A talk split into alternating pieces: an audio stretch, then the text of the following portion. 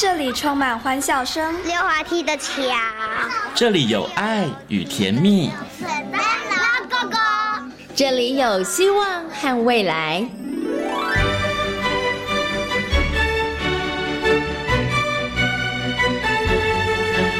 遇见幸福幼儿园，遇见幸福幼，遇见幸福幼，遇见幸福幼儿园。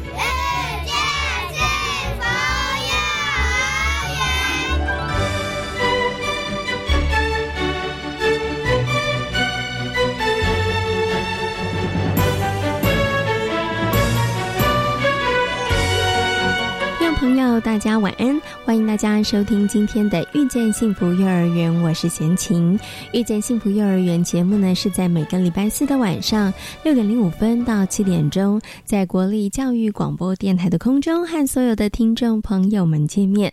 在节目当中呢，会为大家介绍全台湾各个县市的非营利幼儿园或者是准公共幼儿园。另外呢，也会在节目当中跟大家来讨论很多的爸爸妈妈所关心的幼儿教养方面或者是幼儿政策方面相关的问题哦。那么在今天的幸福幼儿园呢，要为大家来介绍的是台南市的第一所非营利幼儿园，就是直家弄非营利幼儿园。那么在今天的单元当中呢，为大家。访问到了直家弄非营利幼儿园母机构的王建明执行长以及幼教总监郑如文老师，来跟大家分享直家弄非营利幼儿园的教学理念以及他们的特色。那么在大手牵小手的单元当中呢，为大家邀请到的是国立护理健康大学婴幼儿保育学系的欧自秀老师呢，来到节目当中，跟很多的爸爸妈妈一起来讨论哦，就是有关于非营利幼儿园招生方面的问。问题哦，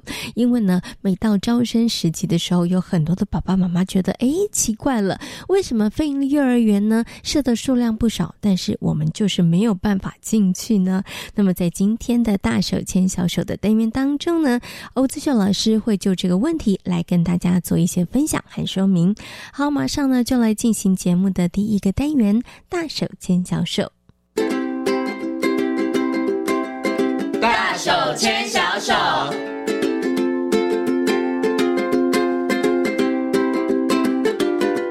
是教育广播电台，您现在所收听到的节目呢是遇见幸福幼儿园，我是贤琴。接下来呢，在节目当中呢要进行的单元是大手牵小手的单元，很高兴的为大家邀请到国立台北护理健康大学婴幼儿保育系的副教授欧姿秀老师呢来到节目当中。今天呢，欧老师要跟大家呢好好来谈谈，其实很多的爸爸妈妈很关心的就是呢非营利幼儿园入学方面的问题哦。首先呢，先跟欧老师问声好，Hello，老师你好。心情好，各位听众朋友，大家好。嗯，今天呢，呃，欧老师要跟大家来讨论这个问题呢。我相信很多的爸爸妈妈耳朵真的要竖起来了。如果你的小朋友呢，已经到了这个要入幼儿园就学的阶段的话，大家对于这个议题可能会非常非常的关心。好，好，那我们今天呢，要来谈谈这个非营利幼儿园入学的问题。如果呢，听众朋友或是爸爸妈妈呢，对于这个非营利幼儿园有一些初步的认识跟了解的话，尤其你可能看过这个招生简章的话，你就会发现，哎。为什么在这个非营幼儿园的这个优先入学的对象当中，有一个第一个就是不利条件的幼儿哈？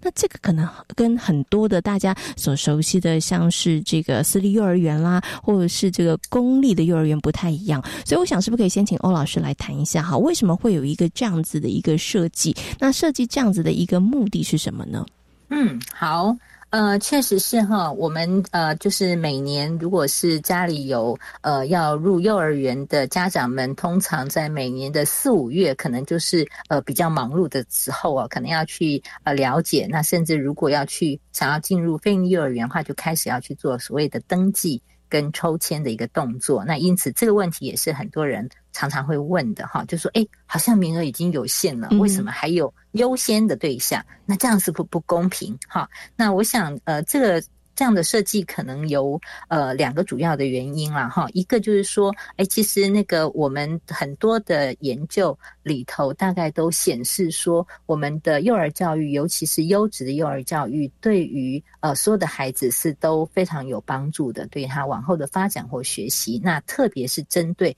可能有所谓呃发展条件有一些不利的孩子，那这个就是我们常讲，就是说，哎，他也许是因为他本身的条件就是发展慢一点，那他需要及早的优质的幼儿教育协助他，那或者是说他可能是因为呃家庭生活或。地区的关系，呃呃，比如说他比较偏远的地区，那可能呃相关的经验，呃学习上的经验会比较呃跟一般的呃孩子不太一样，或者是说，哎家里可能可能经济的因素好，或者是有呃呃父母可能本身比较辛苦，好他没有太多的呃心力能够好好的呃陪伴孩子的部分，那就发现说这一类型的孩子，其实他可能如果及早有优质的这个教保服务给他的话，他未来，呃，其实对他的帮助也好，或者因为他投入到我们整个社会的呃各个人力的资源啊，或者未来的一个呃，他也不需要太呃更多的照顾给他，所以整个社会成本是会降低的。好，所以这是一个原因。所以在很多国家，包括我们的台湾，其实公立幼儿园它也是有一个优先。呃，入学的这个对象，那跟我们非营利园是一样的，就是有所谓的六大类这样子哈。是，那包括低收入户的孩子啊，家庭的小孩，低中低收入户，或者是说他可能身心障碍的孩子，原住民的小孩，或者是说特殊境遇家庭的子女，或者是说，哎，他的父母或监护人是中度以上的生长者，那这大概都会被我们列为所谓优先的对象这样子。那第二个原因，哈，就是刚刚讲第一个原因，就是为这个孩子本身，而这这个孩子其实，呃，不管他生在哪个家庭，当他如果没有好好的顺利发展的时候，其实他未来都会是国家社会的一个，呃，需要有一些成本去承担这些事情。那反而如果我们及早的协助他，他将来还是会跟一般的小孩一样，其实成为我们国家非常重要的，不管是生人才呀，或者是说，哎，其实可以为我们国家社会创造更高的这个。呃呃服务这样子，那第二个部分就是，是哎，也因为这样，那这样子的责任谁要来负呢？那当然政府就优先有这样的责任哈。事实上，政府我们其实台湾呃对幼儿教育的重视哈，已经是呃，尤其我们幼托整合之后，在我们的呃主要的呃法源上面，就是幼儿教育及照顾法，它其实呃的第七条，它是明明定的哈，就是政府必须要协助。呃，就是我们的家长，呃，我们的孩子，哈，那其实都能够获得优质评价、普及进变的这个呃教保服务。那什么叫做呃优质评价又普及进变呢？事实上，简单白话讲，就是说，哎，它品质要好，那它。要可负担，然后它要非常的普及，而且能够就在我们孩子的社区内，就是很很方便就能够呃取得这样的服务。那这也是我们这几年其实政府花很多的资源跟心力，其实要让这个好的、优质而且可负担的，然后的。呃，教保服务或者幼儿园都能够在我们附近，那这就回到刚刚主持人一开始讲的，说，哎，对家长来讲，如果我们其实有更多的这样好的优质跟评价。呃的这个幼儿园就在我附近，好，而且多到说我不需要抽签，其实我们大概就不会在乎说，那为什么有人还要优先，对吗？嗯，好，那这也是为什么说，哎，我们政府从早期这样子的幼儿园，除了公幼之外，其实我们就再增加了呃非营利幼儿园，好，那这个都是成为我们公共化，但是因为既然它是公共化，它就变成是政府呃呃呃。的责任，嗯他必须在这边优先去落实。好，那因此在主要在这两个原因之下，我们就会看得到说，哎，其实呃，他有这个很积极的去呃协助我们需要协助的孩子之外，那也是政府的责任。那因此他就也列在我们非尼幼儿园。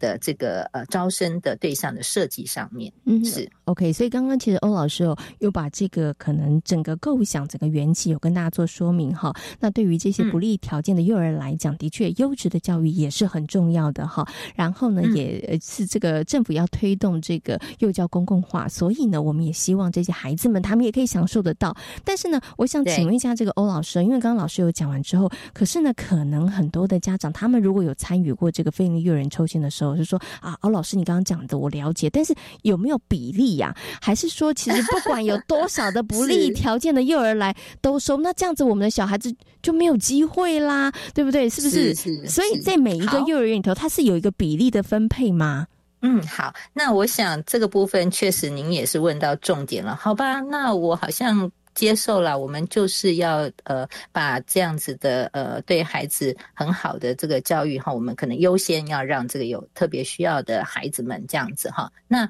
那那那有没有限量啊哈？不然我们永远排不到这样子哈。那那很抱歉哦，目前因为法规的关系，其实呃我们它是叫做分两阶段，就是说我一定要先优先收好。那这个主要是因为它都有法律的一个规定，所以它就是我如果在这个呃。呃，区域内其实我有有这样子孩子需要，呃，就是优先对象，他就是要先收完，我有空缺我才能够收别别的一般的小孩。那也因为这样，那我觉得这个确实就造成很多人的遗憾呐。好，而且我们也觉得说优质的教保服务，当然。呃，优先给这个呃需要协助的孩子，但是一般的孩子也有需要。那所以你也会看到说，为什么政府这几年呃不断的就是现在不只是这样子的公共化的呃教保服务，就是不只是公幼在增加哈，包括我们非零幼儿园也也逐步在增加。那甚至我们呃今年开始，其实政府又呃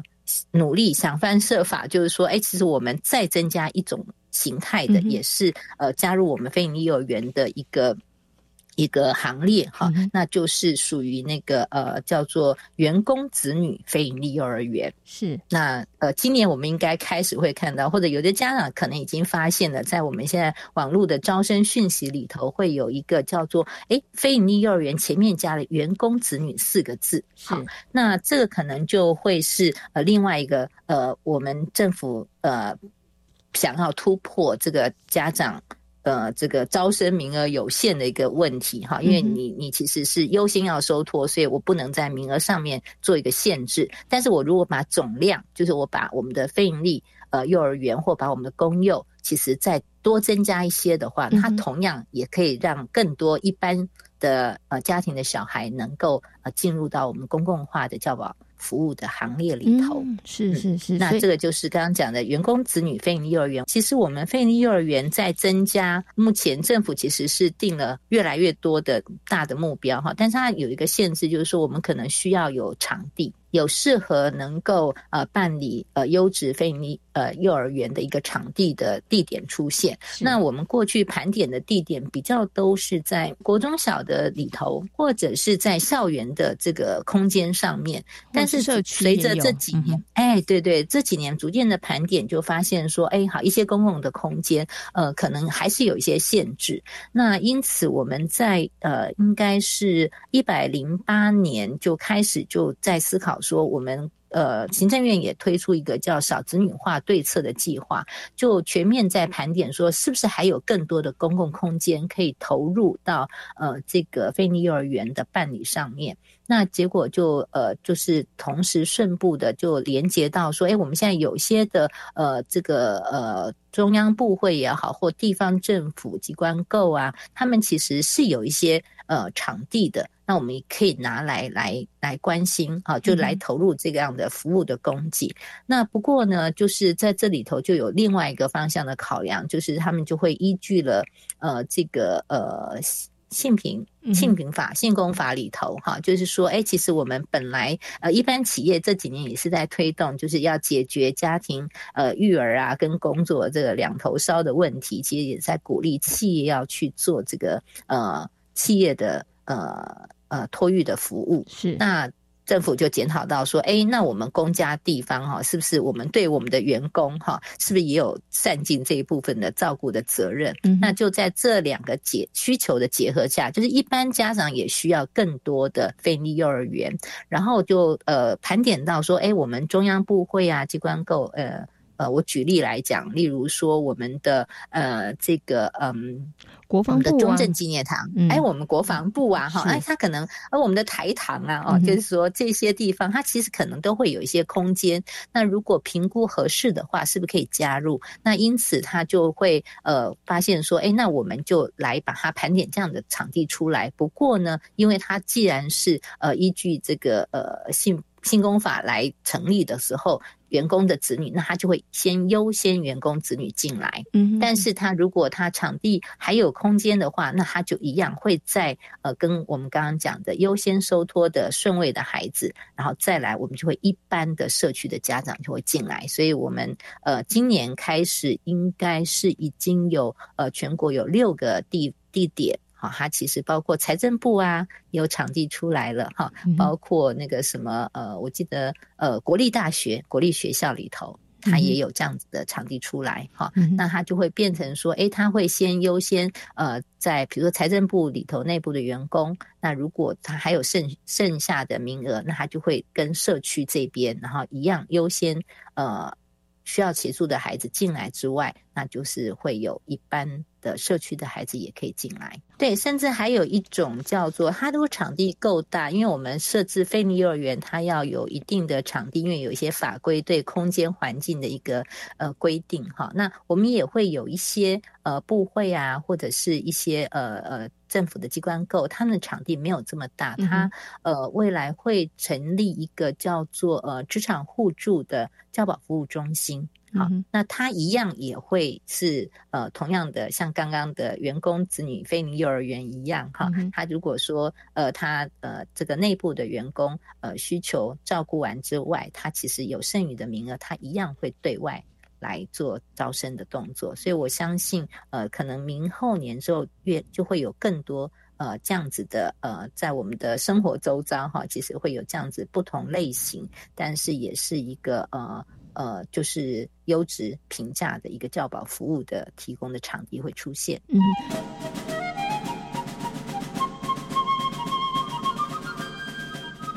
接下来就想要请问一下欧老师啊，有的时候没有选择是痛苦，有选择也是一种痛苦哈。是的，就是爸爸妈妈这么多的时候，对呀，怎么怎么办？对呀，因为贤琴真的有朋友呢，他知道我在做这个非营幼儿园节目，他就说，哎，摊开我家附近，其实真的幼儿园蛮多的，尤其有些幼儿园，它其实相隔的距离不会太远，可能只隔个一条街、两条街。他会说，哎，那我到底该选择哪一个比较好？尤其像刚刚欧老师说。其实也正是因为为了要推动这个公共化，要减轻可能爸爸妈妈在育儿上面的负担，也提供孩子一个优质的一个学习的环境。所以，真的我们在这个部分上面在广设，或者是我们在增加这样的数量。但是对于家长来讲，诶，他们面临的另外一个就是，那我到底该怎么选呢？到底要如何帮我的孩子选择一个适合的？呃，可能是非营利幼儿园，或者是刚刚老师讲的，可能是这个员工子女非营利幼儿园，到底该怎么样来选择比较好呢？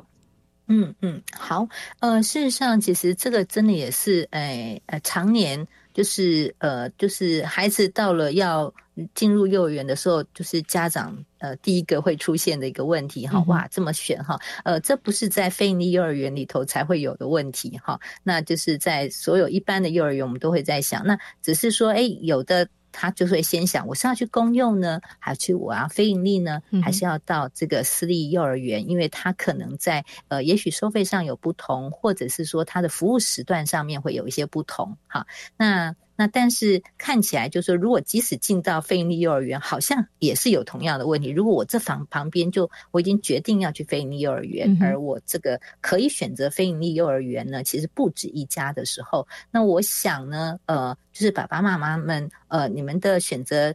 标准可能跟一般在选择幼儿园一样，我通常就会建议说，哎，其实你一定要先回来，呃，想到自己的需求哈，因为呃，这个呃，如果有不止一家的选择，一样啊，它的距离是不是你的很大的考量哈？还是因为它的收费已经一样了，对不对？好，那它的同样都是非营利幼儿园，它有些东西条件就是固定了，好，比如说收费是固定的，比如说它一些管理的机制。啊，政府的管理机制其实也是一样了啊。那它的差别在哪里呢？那也许有的人喜欢大型的，有人喜欢小型的哈，或有人觉得说，哎，距离对接触接送的距离，哎，这个是我最大的考量哈。还是说，哎，其实我可能呢，哎，我就去到呃，一般我们也是会建议，就是我到不同的这个呃非利幼儿园里头，我可能现场的观察哈，或者是说，哎，感受，或者跟我们的园长啊，甚至跟老师们做一些交谈，了解一下他们办学的理念。嗯哼，好，呃，可能在大方向是也许是一样，因为在菲尼幼儿园，他们在呃来呃这个送件要来申请呃接受政府的委托来办理菲尼幼儿园的时候，是必须写一个叫做经营计划书的，然后来告诉我们的。委员们就是说，哎，如果我有机会来到这边办菲尼幼儿园，其实啊，我对孩子的想学习的一个想法是什么？我对于课程的想法是什么？哈，那我的这个师资我怎么准备？哈，政府给我这么好的场地，呃，政府给我这么好的资源，那我怎么样去呃组织我的这个教保服务的团队？嗯，好，那我是在什么样的信念？那我有没有什么着重点？啊，那这个就一样，就是跟每一个呃办理菲尼幼儿园，他会有他的想法。呃，它的呃这个呃一个重点的方向在这边，好，那这个我想就是同样在费力院幼儿园里头，在同样的资源里头，嗯，可能还是会有一些差异的，好，就是在呃，例如刚刚讲说为什么要看，可能不一定是距离啊大小的规模吗？还是是说，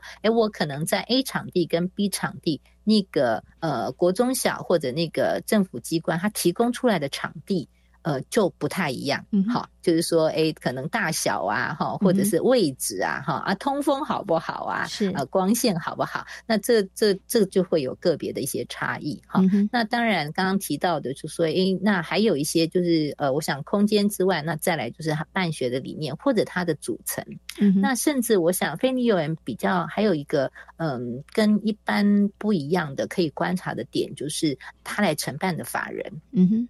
哦，这也是可以观察的。对对，也可以观察，因为我们刚刚在讲，呃，我们菲尼幼儿园当初邀请了这个呃这个呃我们社会上面公益性质的这个非利法人来一起办理的时候，那通常呃所谓呃非尼。呃，组织它大概都会有它可能一个所谓的呃使命啊或价值哈，呃，就是像有些呃有些有些的呃法人，他其实本来的呃专长，他其实就是呃特别对于孩子的发展啊呃学习呀哈，那就是教保类的这个呃呃呃专长来组成的，那也在推动。这个呃，就是关于呃教育的部分。那有的特别在对推动说，哎，我们可能融合更多不一样的孩子在一起，哈。那他这个部分是他的专长，好。那他有没有这些资源？他这些资源怎么样运用在我们非营幼儿园的制度里头？我想这也是一个可以观察、可以了解。除了我们刚刚提到的，就是说环境空间呐，呃，这边的一个实地的了解。啊之外，那还有法人，呃，可能有一些不同的专长，呃，资源可以来结合。那我们也关心说，其实上在呃菲尼幼儿园，因为它是一个政府办理的，我们其实在课程的规划上面，它有一个呃很正向，可能对孩子的发展是很有帮助的。就是说，它其实是呃使用呃就是比较正常化，呃符合孩子呃发展。呃，适合幼儿的一个学习生活的呃环境，跟他的整个呃课程的一个走向，家长们可能在这个部分可以观察一下，他会有别于我们可能一般私幼儿园，我们就会觉得说，哎，家长你们喜欢什么，我们就会尽量来提供。他的呃用意就是说，其实政府办理的幼儿园，他会着重在是适合孩子。呃，发展而且是长期效果对孩子有帮助的一个课程模式。那他会鼓励呃，可能包括引导孩子去。喜欢自己，然后建立自己的自信，那甚至培养他这个主动学习，然后那个探索的一个精神。那也包括说培养他基本的各项的能力，而不是说太早的用填鸭式呃知识的这个呃记忆的方式，让他很快速的觉得好像很博学多闻，但是其实他也许。呃，并没有去培养出他的一个学习的兴趣的部分。所以呢，刚刚老师有提供了几些一些方向了哈。那当然了，爸爸妈妈在帮孩子呢选择幼儿园的时候，当然也有些你自己自身的一些考量啦，比如说接送的问题啦哈，然后还有整个环境上面你喜不喜欢。另外呢，其实跟呃，私立或者是公立非营幼儿园很不一样的，呃，私立或是公立呢，这个幼儿园很不一样。就是如果大家在选择非营利幼儿园的时候，刚刚老师有提醒，哎，也许在他的这个承接的法人的部分上面，大家其实也可以去了解一下哈，因为他有的时候跟这个教学的理念呢，或是教学的方向，有的时候他们会有一些他们独特的一些的一些想法，或者是一些发展，这个也可以提供给爸爸妈妈来做一些参考的。对，嗯，那今天呢也非常谢谢呢欧老师呢在空。中呢，跟大家呢谈到了很多的家长、很多的听众朋友很关心的，就是关于这个费力幼儿园入学方面的问题。今天呢，也非常谢谢欧老师在空中跟大家所做的精彩的分享，谢谢欧老师。好，谢谢，拜拜。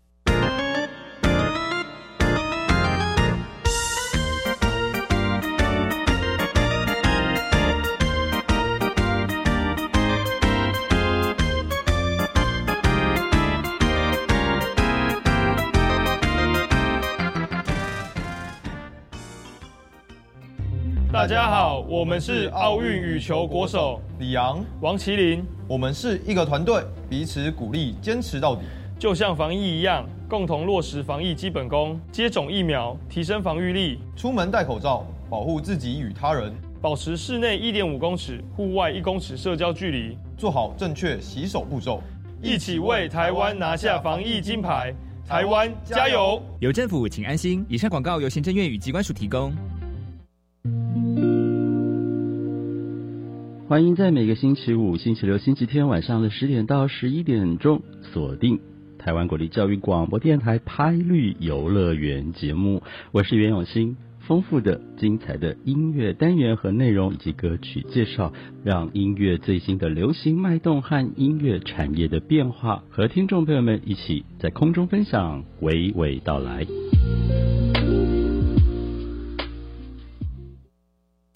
第八届教育部闽客语文学奖活动开始受理报名喽！分为学生组、教师组及社会组，活动总奖金高达新台币一百六十二万元，欢迎各界人士踊跃投稿。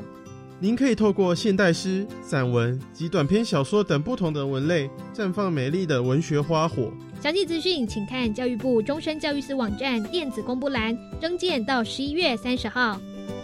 以上广告是由教育部提供。大家是台湾弦乐团，我们都在教育广播电台。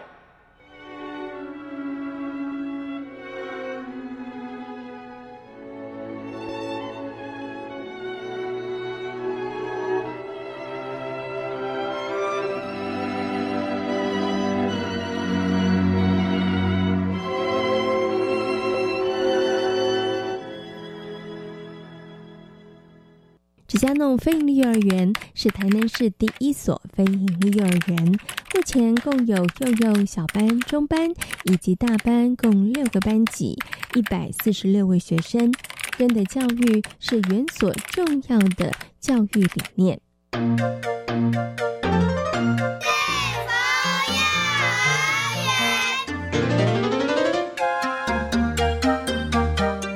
今天幸福幼儿园的单元当中呢，贤琴要带着大家呢一起来认识呢台南市的第一所非营利幼儿园了，位在台南安定的直家弄非营利幼儿园。那首先呢，很高兴的为大家访问到呢我们直家弄非营利幼儿园的法人哦，我们的执行长王建明执行长呢，来跟大家呢先好好的介绍一下直家弄非营利幼儿园它成立的一个背景。首先呢，先跟我们的执行长问声好，Hello，执行长您好。嗨，主持人还有各位听众，大家早安，大家好。其实呢，直家弄非营利幼儿幼儿园呢，成立到今年呢，二零呃二一年呢，其实已经是满七年的时间了。因为它是在一百零四年二零一五年的时候设立的，所以我想呢，是不是可以先请我们的执行长跟大家来介绍一下好了？当时在这个地方，然后为什么会成立一个这个非营利幼儿园？它的这个成立背景可以跟大家说明一下吗？呃，当初其实政府也是为了解决我们全国少少子化的这一个问题啦，那当然也是希望能够尽量服务小孩子、照顾父母、减轻家庭的负担。那非盈利的政策呢，在那时候就开始广推啊。那台南可能也是因为这个关系，所以就。台南市政府也来推动我们非营利幼儿园，这个是据我所了解的。不过我们现在所在这个位置哈，芝加弄非营利幼儿园，它的地理环境位置其实还蛮特别的哈。因为像今天贤琴来到这边，附近其实田地蛮多的。然后呢，其实刚刚执行长跟我说，哎，我们附近都是良田哈。所以其实在这个地方，它是本来就设立了一个乡公所的这个幼儿园嘛。然后我们后来转型成为这个非营利幼儿园嘛。呃，没有错哈。当初这个地方其实是乡托啦，那本来是公所来争取内政部的经费来盖这个乡托，那后来县市合并呢，所以这个主导权这个所所属的权利就回到我们台南市政府的教育局。嗯，对，那这一次呢，在推非盈利，其实政府也要找场地啊。如果说国小或国中有闲置教室，也可以来做非盈利。那另外当然就是像我们这一种，就是它直接可以有主导权的一个场域。所以直接弄也因为在那一个当下就被挑选成为转型的非盈利的第一个场所啊，是因为这个样子。它原来是一个乡镇的一个这个呃幼儿园，对不对？然后呢，刚好也在那时候呢，政府也推了这个非盈利的政策，所以呢就转型成为了非盈利幼儿园。但是我很好奇，我想请问一下执行长哦，因为那个时候呢，在二零一五年的时候，应该很多人都不知道什么是非盈利幼儿园吧？所以当时刚开始的时候，把从这个乡乡托，然后呢转型成为非盈利幼儿园的时候，有没有一些困难？有没有一些阻力呀？嗯，应该是，其实直家弄吼，它当然就全台湾推行非盈利，我相信都蛮顺畅的。但的确，如果你有长期关注幼教的话，直家弄这个地方在在推非盈利，的确相对不容易。像早期它是正托，所以它是委托私人的业者。啊，其实我就是当初经营的私人的业者。对啊，当个非盈利大家都不熟悉啊，对乡下。那个人来讲，其实就费用来讲，也不他也不会觉得特别便宜，因为直家弄是少数非盈利里面盈亏自负的，他没有拿政府补助，这是台湾目前就只有直家弄还是属于盈亏自负，所以它的收费会跟坊间的收费都一样，但是它的一些课程上的那个受限哈，还有营运上的一些。就对业者的一些控管真的是比较多，应该是说临近的私幼他会开始来排挤，他也会怕冲击到他的，所以当初大家就会开始攻击说，哦，这个非盈利啊，他他的那个就是公幼就对了，所以他都没有在教课程啊，他都没有茶艺课啊。所以那时候面临转型，的确很多家长他并没有那么容易接受了，因为都是缴一样的费用。是是，所以这样听起来应该经过一阵一一阵的阵痛期，一段的阵痛期，然后在这个转型就是了哈。好，不过我们等一下可以请我们这个幼教总监来跟大家谈谈，在这个教学部分上面的哈，怎么样让家长他们其实是可以接受现在的我们在推动的同整教学以及学习区的部分哈。不过我想继续请执行长来跟大家谈一下，我们好好来介绍一下。直家弄飞女园，它所在的这个位置，其实我觉得非常特别啦，哈！而且其实它的整个校区的占地非常非常的大，哈！这可能也是我们可以在发展课程上面的一个很大的特色。所以，我们把我们这个校园的一个特色的部分跟大家做一下介绍，好吗？诶，当然，如果以现在。台积电是护国神山的话，我想直家弄它更是护国神山，因为我们有很多的家长哈，也都是南科的家长，因为认同这个非盈利，认同直家弄的教学过来，所以我们哦，我常说，我们如果没有帮他顾小孩哦，他也没办法去上班呢。所以他如果是护国神山哦，那我们更是护国神山。那当然，就南科的周围来讲，安定这个地方，它是一个比较，因为地目的关系，都是特定农业区，所以它是看到都是绿油油的一片呐。那像新市三花这几年人口红利啊，就建筑物就蛮多的，一栋一栋的高楼大厦盖起来。那直家弄就像主持人说的，它因为场域比较大，它跟观众报告，它有一千八百平。算是非常非常大的一个园所。那当然，因为场地大，所以说我们那个法人组织呢，因为就非盈利来讲，我们那个我们同样都是做一些人力的安排，但是我们却还要去维持这个场域这么大哈的一个整个整齐清洁跟教学资源的提供哈。所以的确，我们法人也做了很多的努力啊。所以呢，刚刚执行长把我们的园所的一个背景，还有它的地理环境跟大家简单介绍哦。这直加诺飞营幼儿园真的非常大哈，因为像贤琴进来之后发现，哇，前面后面其实小朋友应该这个，我觉得上学起来非常非常的开心，因为呢，整个园所的呃小朋友他们可以分配每一个人分配的这个活动区域啊，算起来应该真的是蛮大的哈。但是可能在管理上面，哎，等一下怎么管理？会不会小朋友跑跑跑找不到了呢？等一下呢，请我们的这总监跟大家来分享。不过呢，在这个执行长部分呢，我最后一个问题想请问您，就是呢，其实直家农飞鹰幼儿园它有一个教学理念跟根有关，哈，是根的理念。那为什么跟根有关呢？哦，感谢主持人哈，来问这个问题，那这个问题大概也只有我可以回答。其实我一直都是做石油的业者，那当初转型非盈利的时候，也面临很大的一个挑战呐。我可以说，当初因为要转型非盈利，那我也我们也从这个过程失去了经营的资格。那当然，家长他也不一定认同这个地方或当初的整个整个历史的背景哈。所以几乎直家弄从我们当初在做私幼就有来到一百五十二个人，结果一夕之间呢归零，对，就是从非盈利它的成立转型过后就归零，再慢慢慢慢做。那到后来呢，也因为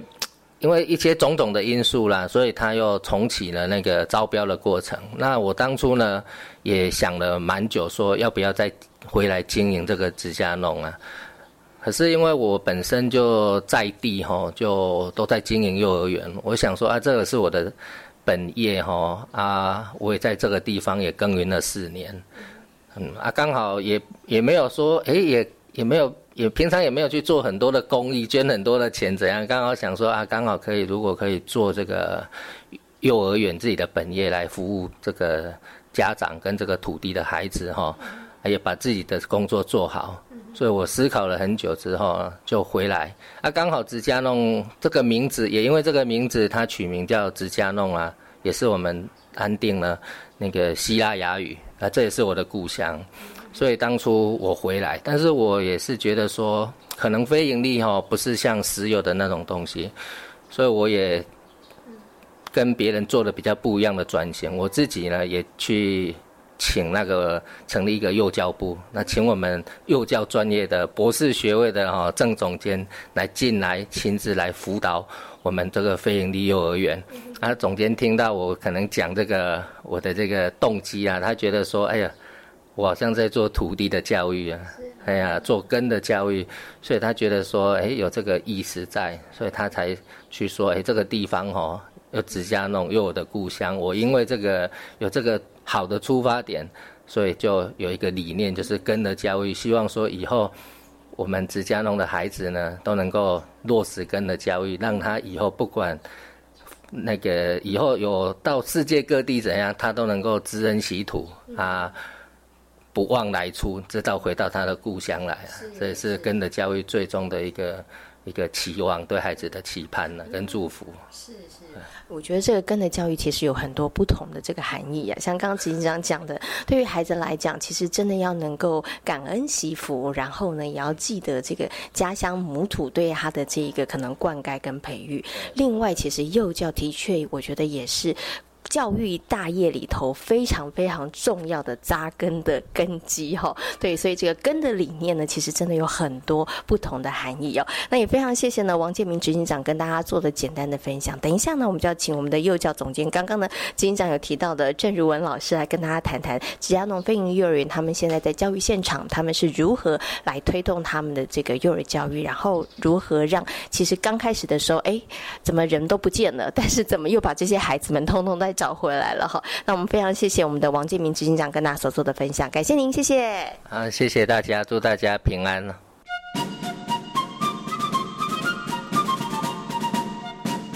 在今天幸福幼儿园的单元当中呢，要为大家来介绍的是位在台南的直家弄飞利幼儿园。那刚刚呢，为大家邀请到的是我们的法人的王建明执行长，跟大家谈到了直家弄飞利幼儿园，包含它的一个场地的特色，还有我们成立的一个背景哦。那我们接下来呢，要邀请我们的幼教总监郑如文老师呢，来跟大家好好谈谈呢，在这个教育现场里头，在直家弄飞利幼儿园它的一些教学的特色。那首先呢，先跟我们的郑老师问声好，好了，老师。您好。主持人好，还有各位听众，大家好。那其实呢，刚刚呢，贤琴有先请问一下郑老师。那郑老师呢，进来的时间其实也就直家弄他转型成为从这个乡托转为这个非营利幼儿园之后没有多久哈。所以呢，其实郑老师就经历了那一个比较青黄不接、比较辛苦的时候。因为我们刚刚的执行长有提到了，从这个乡托，然后呢，他转型成为呃非营利幼儿园。那其实呢，有一些客观环境，可能家长不是那么熟悉教学的理念。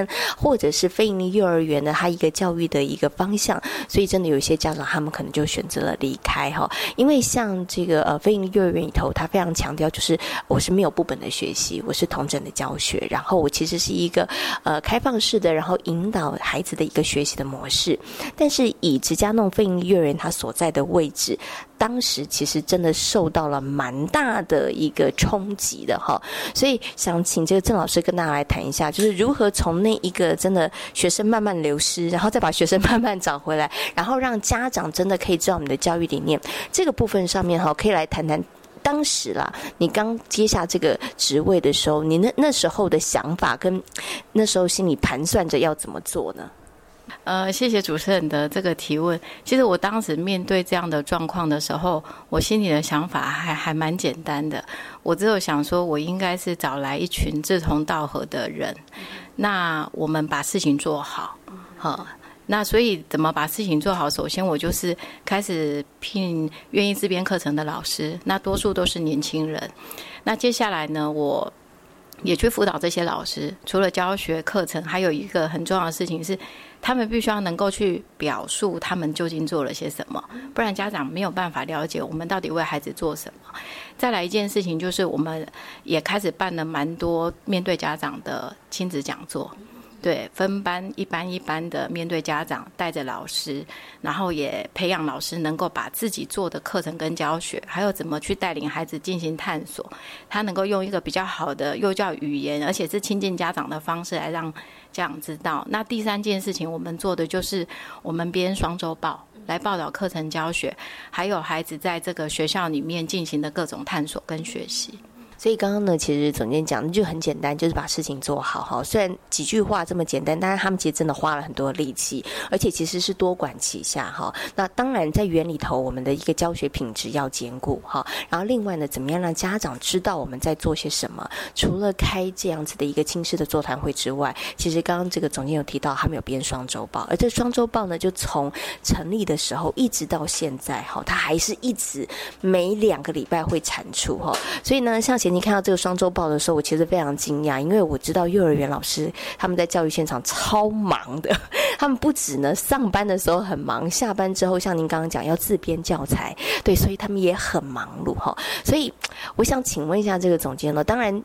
这个双周报，它其实是为了让家长知道我们在这个园所里头，我们带孩子进行哪些课程，然后带孩子进行哪些探索。但是对于老师来讲，会不会是一个沉重的负担？还是您有观察到，就是这个编双周报对于老师来讲是负担，但是对于老师来说也是一个成长。是，呃，应该是说，我还蛮。我还蛮感谢我们执行长成立了这个幼教部的部门，所以让我可以有机会来透过双周报或者透过辅导课程跟教学，跟这一群年轻的老师一起。工作那没有错，双周报对他们来说确实是个负担。也因为是这样子，所以我就会建立一个机制。他们编的东西过程有问题，我一定会协助。一开始该怎么编，我一定会先带着他们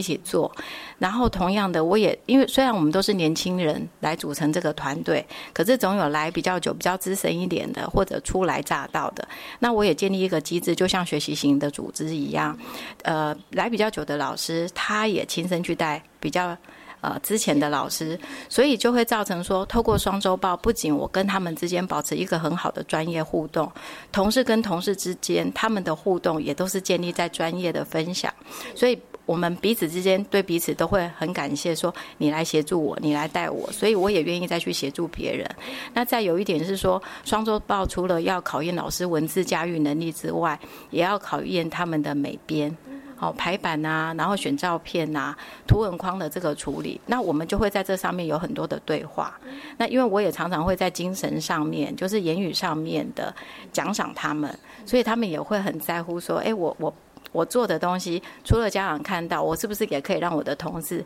让我的主管们觉得我是很棒的？所以就是在这样的一个机制之下，反而双周报会变成是大家都觉得很有成就感的东西。而且，其实从您刚刚跟大家分享里头，我觉得它也是一个对老师来讲是一个很好的学习的历程哈。你刚刚讲这个图文啊、美编之外，它其实是另外一个部分学习之外，就专业的部分上面，其实因为双周报里面的内容主要的是我们带着孩子做了什么，我们的教学课程的内容，我觉得也可以变成老师们他们在专业幼教专业的部分上面的一个分享跟讨论哈。所以刚刚呢，其实呃郑老师有提到，虽然老师们负担真的蛮。重的两个礼拜一次，其实负担很重，但是大家为什么还是愿意在投入做？我觉得就是在那个部分上面，大家真的有看到，哎，我的付出其实可以有一些回馈，而且其实也是非常非常有成就的哈。那我们接下来呢，就要请这个郑老师跟大家来谈一下了。以直加诺飞营的幼儿园来说，我们现在是同整教学跟学习区，然后有主题教学为主哈。不过呢，在很多的幼儿园里头，其实我们有很多可能因着我们的地理环境或者是有一些我们在地性的一些特色，我们有在课程上面，它其实会有一些呃比较侧重的地方。以职加弄非营利幼儿园来讲，我们有哪一些比较侧重的点吗？有，呃，应该是说，呃，呼应到刚刚警长讲的，我们要落实根的教育嘛。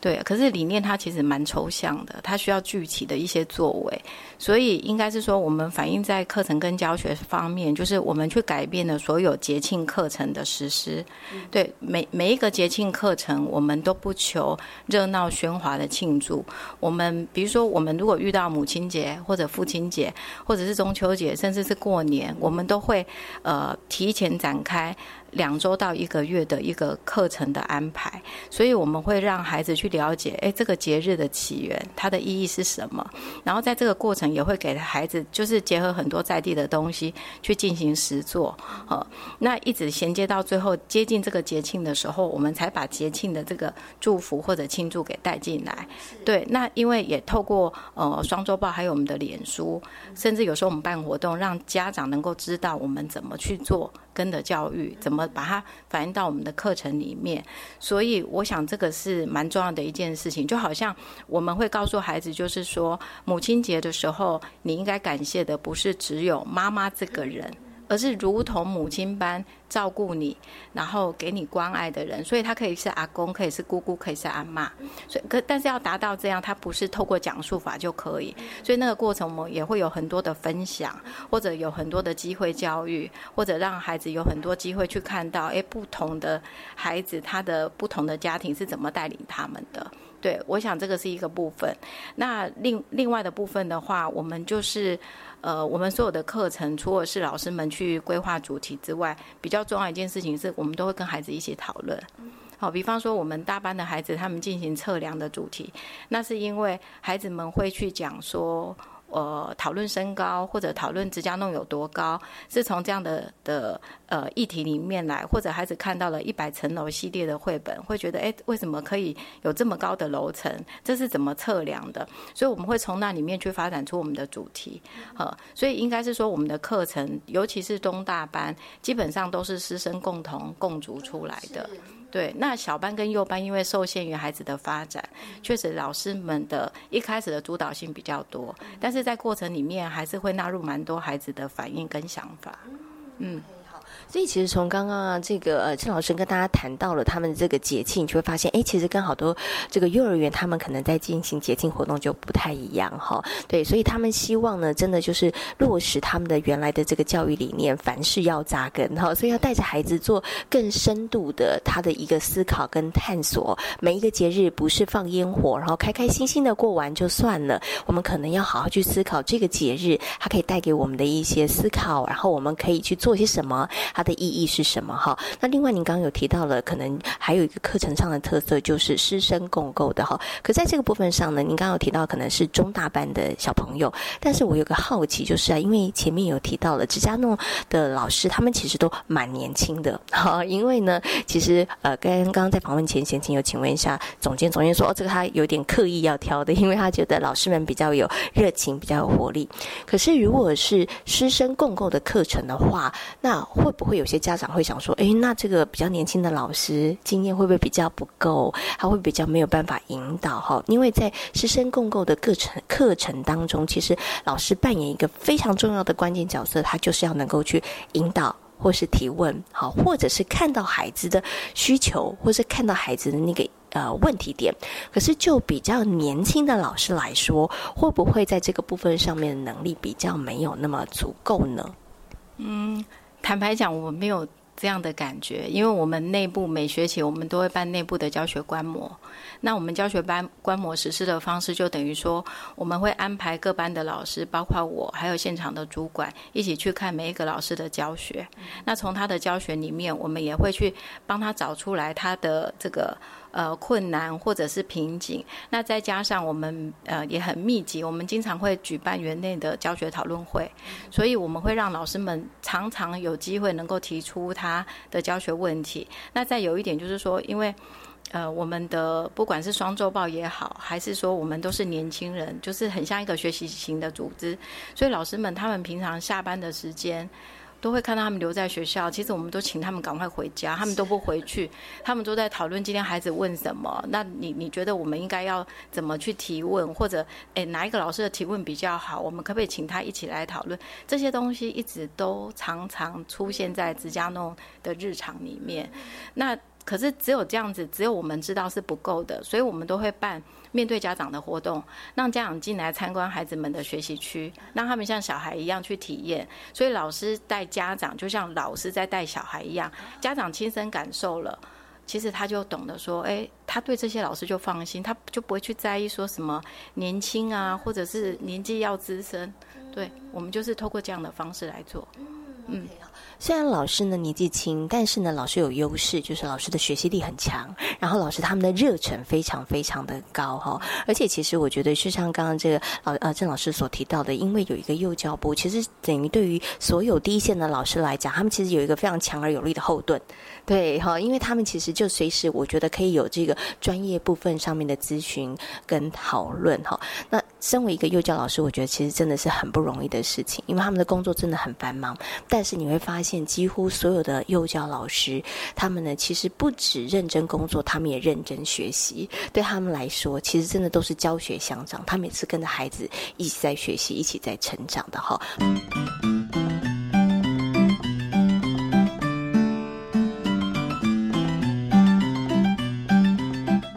嘉农飞鹰的幼儿园，它很特别的地方是它的整个占地非常非常的大。我一进来的时候呢，我很担心，我就问这个郑老师说：“老师，那会不会学生跑跑跑玩故意玩躲猫猫找不到？”他说：“你放心，我们有一套方法。”